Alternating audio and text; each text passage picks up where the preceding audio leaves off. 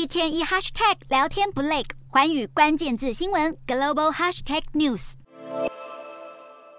今年的 COP27 联合国气候峰会可说是一则以喜，一则以忧。喜的是峰会终于批准成立损失与损害基金，补偿那些被极端气候灾害影响的弱势国家。基金赔偿的对象虽然以弱势国为主，但中等收入国也能获得补偿。据了解，目前的补偿资金来源大多由已开发富裕国或是国际金融机构捐款，目前还不需要像是中国等等新兴经济体提供资金。但是未来几年会持续谈判。尽管今年的协议已经往前迈进一大步，但其实还是有很多不足。本届气候峰会还是没能推动更远大的目标，包含淘汰或削减化石燃料，跟进一步降低碳排，以完成先前把地球升温幅度控制在摄氏一点五度内的雄心壮志。欧盟在谈判中已经强硬表示，如果取消控制升温的目标，就会以离席抗议，让本届峰会还是保留了全球控制升温一点五度的最后防线。